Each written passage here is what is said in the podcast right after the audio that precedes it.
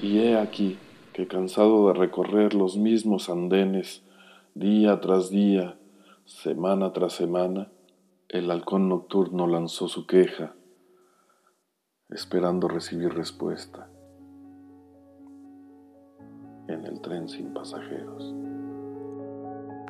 Días negros, rodeados de desierto. Días que conjuran hechizos, que nos rodean de flores de papel, que se reproducen e invaden aquel lugar sagrado donde, hasta hace poco, habitaba la flor de lis.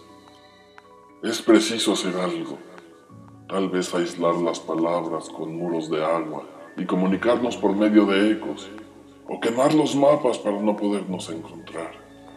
Y si eso no es suficiente, habremos de cortar las manos de nuestros cuerpos para que nadie, nadie nos pueda crucificar.